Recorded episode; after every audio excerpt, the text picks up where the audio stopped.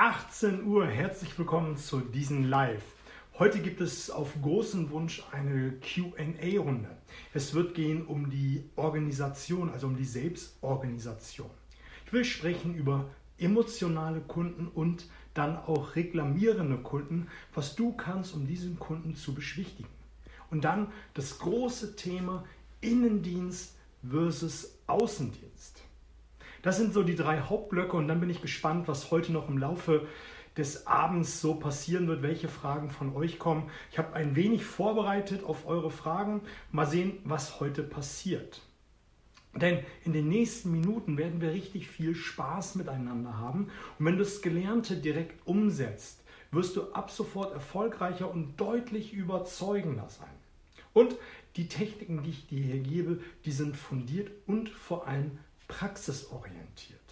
Und wenn du dich hier in der Community mit engagierst, dann werden wir als Familie richtig zusammenwachsen. Wir werden alle mehr und mehr Nichtverkäufer werden und richtig viel Spaß miteinander haben. Als allererstes hoffe ich, dass du gut in die Woche gestartet bist, gut in den Tag gestartet bist. Für viele ist ja der Montag immer so wieder der Neustart einer Woche. Man muss sich organisieren. Für viele Kunden beginnt selbst die Woche vom Neuen und man muss sich einfach neu einnorden. Man hatte vielleicht ein schönes Wochenende gehabt. Und ich habe mir überlegt, was kann ich zu Beginn dieses Live denn von mir nochmal erzählen, was dir auch einen Mehrwert bietet. Meine Familie und ich haben bei uns zu Hause etabliert, dass wir morgens als allererstes irgendwie immer irgendetwas Verrücktes tun. Wir hören laut Musik, wir tanzen, wir singen, wir klatschen. Wir klatschen deshalb, weil wir noch einen vierjährigen Sohn haben, der einfach noch die Welt ein wenig anders entdeckt. Und das wollen wir einfach nutzen, diesen Spaß, diesen Spaßgedanken zu haben, um zu sagen, hey, wir werden gleich vielleicht oder mehr oder weniger einen anstrengenden Tag alle miteinander haben. Wir werden auf Menschen treffen, die nicht immer einfach sind. Und wenn man mit positiver Energie in den Tag startet, dann macht es einfach deutlich mehr Spaß und man hat mehr Lust auf den Tag. Und da hören wir einfach laut Musik und neuerdings hört man kleiner I like to move it, move it. Und damit fängt der Tag schon ganz, ganz anders an, wenn man das lauter hört und dazu noch ein bisschen Quatsch macht, dann macht es einfach deutlich mehr Spaß. Und das ist so eins unserer Rituale, die wir jeden Morgen machen. Nicht nur am Montag, sondern am Montag, Dienstag, Mittwoch, Donnerstag, Freitag und vor allem am Samstag und am Sonntag. Und ich sage das deshalb, weil es einfach, weil viele sich einfach nicht bewusst sind, dass sie den, äh, den, sie haben den Spaß an der Sache verloren. So ist es richtig gesagt. Sie haben den Spaß an der Sache verloren und starten den Alltag, nehmen sich das Handy zur Hand und ähm, gucken sich an, welche Fake-Welten ihre Freunde, Bekannte und sonst wer alle so leben. Und da geht einfach der Spaß auf der Strecke äh, verloren und man denkt dann immer wieder, ah, die haben so ein schönes Leben und ich muss jetzt ins Büro, ich muss zum Kunden und ich habe gar keine Lust. Und wenn du dir einfach bewusst machst, dass du Spaß haben darfst, dann darfst du den Tag auch anders ähm, haben. So, lass uns mal ins QA starten war ja die ein oder andere Frage, die mich erreicht hat. Eine Frage oder ein Stichwort, welches mich erreicht hat, ist die Selbstorganisation. Ich habe so ein bisschen drauf rumgekaut, was ich dazu sagen kann, wie ich was dazu sagen kann, weil es ein recht oberflächliches Wort ist. Aber letztendlich habe ich mir ein Zitat wieder hervorgerufen, welches mir dazu eingefallen ist. Und zwar von der Management-Legende Brian Tracy. Brian Tracy ist Verkaufstrainer, er hat unheimlich gute Bücher zu dem Thema Ziele geschrieben, unheimlich gute Bücher zum Thema Selbstorganisation. Und er hat ein Zitat gebracht, welches ich total hammermäßig finde in Bezug auf Vertrieb und Organisation. Und er hat gesagt, du verdienst nur Geld, wenn du Knie an Knie mit dem Kunden sitzt. Du verdienst nur Geld, wenn du mit Knie an Knie beim Kunden sitzt. Heißt ja symbolisch, wenn du mit Knie an Knie gegen den Kunden gegenüber sitzt, nebeneinander und dein Business machst, dann kannst du auch nur Geld verdienen. Und die allererste Frage, die du dir stellen solltest und auch vielleicht jetzt auch nochmal in Bezug auf diese Woche, wie hast du deine Woche organisiert? Wie strukturierst du deinen Tag? Fährst du erstmal morgens ins Büro, machst noch einen Kollegenplausch, wovon ich ja sowieso abrate, gerade diesen Kaffeetalk, der einen nichts bringt, verbringst viel zu viel Zeit mit WhatsApp, Instagram, Facebook oder sonst irgendetwas und fährst dann irgendwann zum ersten Kunden. Den besuchst du im Norden der Stadt. Um anschließend, nachdem du dort dich eine halbe Stunde durch den Berufsverkehr oder durch die Rush Hour oder sonst wann durchgequält hast, um anschließend im Mittagsverkehr in den Süden der Stadt zu fahren, um den nächsten Kunden zu besuchen. Und dann fährst du vielleicht nochmal in den Osten in der Stadt und hast dann drei, vier Kundentermine gehabt, um dann nach Hause zu fahren, um deinen äh, wohlverdienten Feierabend zu genießen. Ich sag, nenne sowas sogenannte Sternenfahrten. Du bist mehr Zeit im Auto, als wie du Knie an Knie mit dem Kunden sitzt.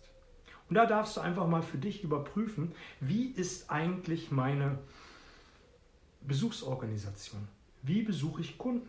Mache ich das logisch? Mache ich das sternenförmig? Oder mache ich das sehr, sehr präzise, dass ich sage, am Montag fahre ich in den Norden der Stadt. Und alle Kunden, die da sind, die versuche ich zu einem Termin zu bewegen. Und wenn ich nicht alle Kunden habe oder bekomme zu einem Termin, das kann ja passieren, dann gehe ich irgendwo kalt hinein. Dann suche ich mir Zielkunden aus, die für mich interessant sind und gehe da kalt durch die Tür.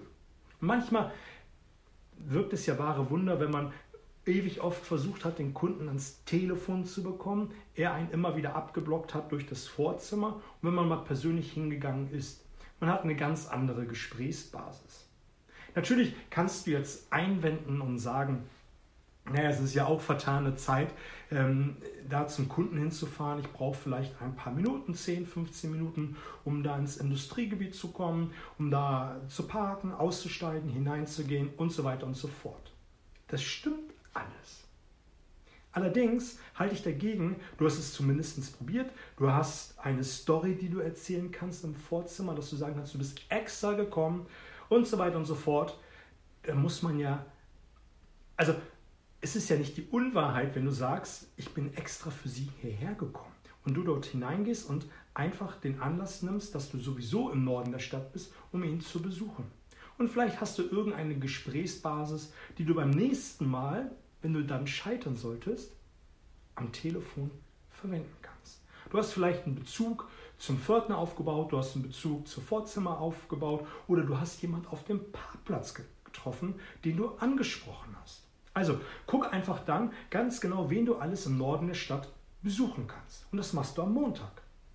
Am Dienstag machst du dann den Osten, dann den Westen, dann den Süden und so weiter und so fort. Und organisiere deine Tour sehr, sehr präzise. Und auch wenn die Kunden zu dir kommen, vergib Termine. Ich kenne so viele, die sagen, naja, also der Kunde kommt zu mir, der braucht keinen Termin, ich bin ja so oder so da. Nein, das ist keine Selbstorganisation ab jetzt nur noch Termine mit dem Kunden. Und dann hast du auch mittlerweile dann eine Struktur, die, wie du deinen äh, Tag organisieren kannst, um dann äh, eine bessere Organisation zu haben. Und du solltest auch für dich beim Thema Selbstorganisation dir Themenblöcke nehmen, wie du dich organisierst. Meinetwegen 8 bis 9 Uhr Akquise, 9 bis 10 Uhr rein E-Mail-Administratives. Ab 10, ab ins Auto, raus zum Kunden.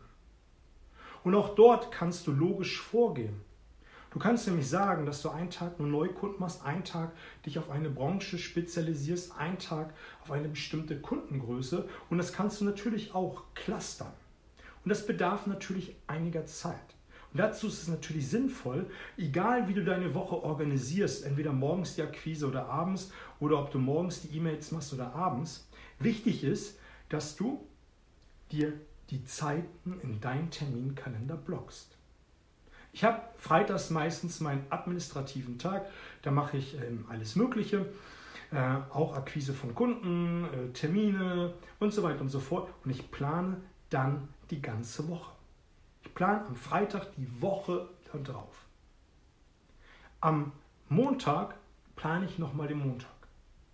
Vielleicht hat sich am Vortag nochmal etwas ergeben.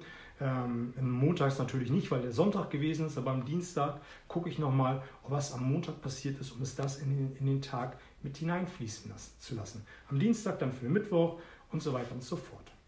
Am ersten des Monats plane ich den ganzen Monat in groben Zügen. Die wichtigsten Dinge plane ich am ersten des Monats. Einfach nur um diese großen Brocken ähm, in den Monat, in die Woche, am Tag zu verteilen. Vielleicht kennst du diese Metapher von, ähm, ich weiß gar nicht, wer, wer, wer, sie mal als erstes erzählt hat. Ich glaube, Lothar Seibert, der Management-Papst, hat eine schöne Metapher erzählt. Und zwar ist ein äh, Dozent in der Uni und äh, stellt sich aufs Podium, hat eine große Karaffe und äh, mehrere Behältnisse mit großen Steinen, mit Tischtennisplänen, mit Kies und fragt dann die Schüler, ähm, ob er alles denn hineinbekommen würde. Und die Schüler gucken, naja, auf gar keinen Fall, das geht, das wird nicht funktionieren. Und ähm, da hat der Professor angefangen, die großen Steine in diese Karaffe hineinzutun. Und jetzt fragt er die Schüler, geht es jetzt, kriege ich jetzt noch etwas rein? Und die Schüler sagten, nein, das funktioniert nicht. Und der Professor der Dozent nahm dann die äh, kleinen Tischtennisbälle oder die kleinen Murmeln, so genau weiß ich das nicht, hat sie hineingetan, geschüttelt, damit die sich alle verteilen und hat dann wieder gefragt, kriege ich jetzt noch den Sand hinein? Und die Schüler hatten jetzt gelernt und haben gesagt, ja, ja, der Sand geht hinein. Und der Dozent hat dann den Sand hineingetan, wieder ein wenig geschüttelt und hat dann gefragt, ob er das Wasser hineinbekommt. Und die Schüler haben wieder bejaht und natürlich hat er das Wasser auch noch hineinbekommen. Was will ich damit sagen? Pack dir am Anfang die großen Brocken in der Woche, im Monat, im Halbjahr, im Jahr in deinen Kalender. Denn das sind deine Ziele, das sind deine wichtigsten Kunden, das sind deine wichtigsten To-Dos für dich persönlich. Und hinterher packst du dann die kleineren Dinge mit hinein, die mit dazugehören, aber nicht unerlässlich.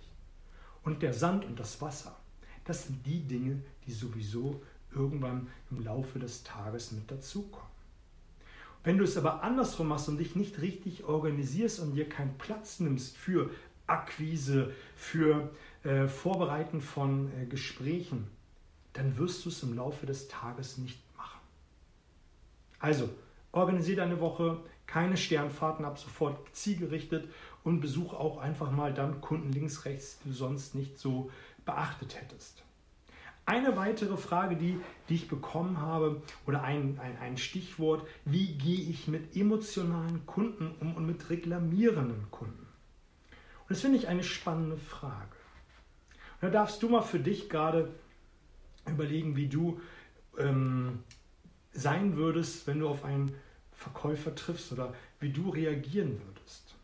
Stell dir mal vor, du gehst äh, in ein Geschäft, du hast etwas im Vorfeld gekauft und es spielt ja gar keine Rolle, ob es sehr teuer gewesen ist oder äh, sehr preiswert.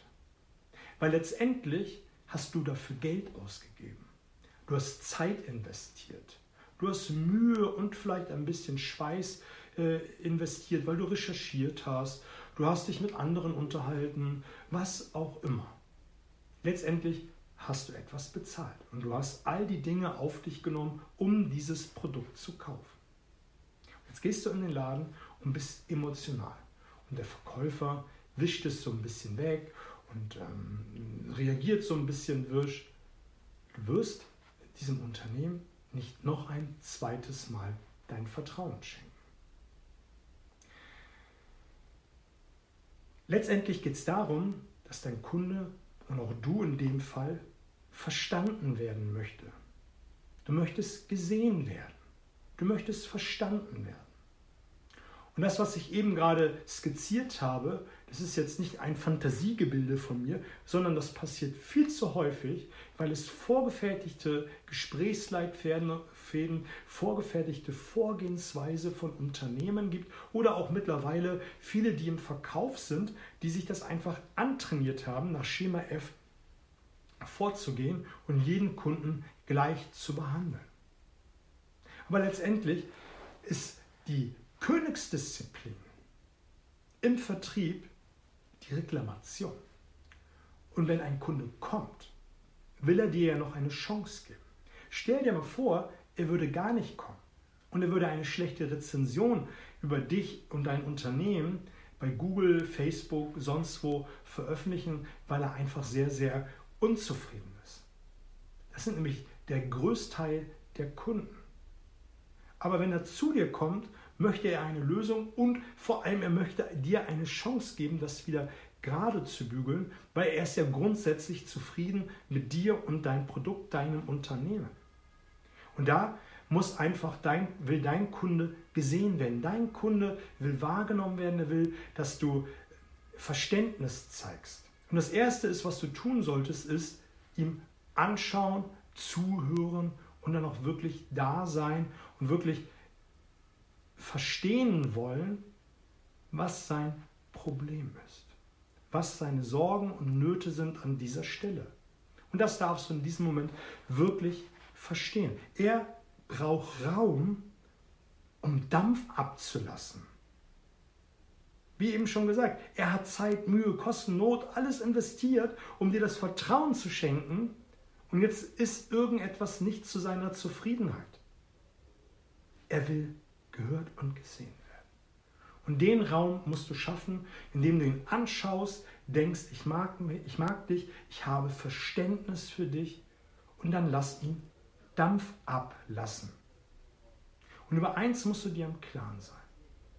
In dem Moment meint der Kunde niemals dich. Egal wie wüst er schimpft. Und selbst wenn du einen Fehler in der Beratung gemacht hast, letztendlich meint er dich nicht persönlich. Er mag es vielleicht äh, erwähnen und wir, du weißt selber, wenn du wütend bist, dass du zu deinem Partner, zu deiner Partnerin Dinge sagst, die du nicht so meinst, weil du einfach aus der Wut heraus dich vielleicht nicht unter Kontrolle hast, weil du äh, in dem Moment äh, rot gesehen hast und einfach Dampf ablassen willst. Und das macht der Kunde auch. Wenn es anfängt, unter die Gürtellinie zu gehen, dann kannst du einen Moment innehalten, bis 13, 21, 22, 23 ihn freundlich angucken und sagen, ich glaube, jetzt haben Sie sich im Ton vergriffen, wir bleiben wirklich jetzt hier bei den sachlichen Punkten und ich verbitte mir diesen Ton. Und das machst du freundlich, sachlich und auf dem Punkt. Und dann hörst du weiter zu. Die meisten merken gar nicht, dass sie gerade aus der Haut fahren, dass sie, dass sie unfair geworden sind, dass sie unter die Gürtellinie gegangen sind und, und, und. Die brauchen in dem Moment ein Katalysator. Und das bedarf Verständnis, Verständnis von dir. Und wenn der Kunde erstmal Dampf abgelassen hat, dann stellst du Fragen. Dann hinterfragst du all die Dinge, die du gelernt hast. Was ist denn passiert? Erzählen Sie mal genau und erklären Sie mir mal, was ist schiefgelaufen. Und fragst wirklich verständnisvoll und hörst ihn einfach nur Jetzt will ich dir ein Geheimnis verraten, was die meisten an dieser Stelle verkehrt machen. Die meisten Unternehmen haben ein, eine vorgefertigte Vorgehensweise, wie sie mit Reklamationen umzugehen haben oder wie die Mitarbeiter auf der Fläche oder im Büro oder sonst wo umzugehen haben, wenn ein Kunde mit einer Reklamation kommt. Die beste Strategie ist, den Kunden zu fragen, lieber Herr Müller-Meyer-Schulze, was würden Sie jetzt an meiner Stelle tun? Wenn du all das beherzigt hast, was ich eben gesagt habe, Verständnis zeigen, offen, ehrlich sein, ihm Dampf ablassen, ihm den Raum geben und ihm wirklich das Gefühl geben, dass er gesehen wird, dass er verstanden wird, dann wird er auf diese Frage antworten. Also das ist in den meisten Fällen so, ist ja eigentlich gar nicht so schlimm. Also wenn sie das zumindest so in den Ursprungszustand wieder hinbekommen würden, dann würde ich mich echt freuen. Also das müsste schon repariert werden, das ist mir klar. Wenn das zügig geht, dann, dann, dann wäre wär das schon gut. Die Kunden bieten von sich aus meistens die kulantere und einfachere Lösung an, als wie man sich das selbst überlegt hat. Warum ist das so? Weil du im Vorfeld Verständnis gezeigt hast und vielleicht einen Kaffee angeboten hast, vielleicht weil du ihn einfach wirklich rundum rundum dafür gesorgt hast, dass er sich wohlfühlt. Und wenn du das machst, dann kommt er von sich aus, weil er einfach Dampf anlassen hat, er hatte Zeit, ähm, darüber nachzudenken und auch die Emotionen ein bisschen laufen zu lassen. Und dann wird er von sich aus sagen, naja, eigentlich ist es nicht so schlimm. Will damit sagen, die Kunden, wenn sie erstmal Dampf abgelassen haben, dann, dann ist die Luft raus und dann ist das Problem auch nicht mehr so groß.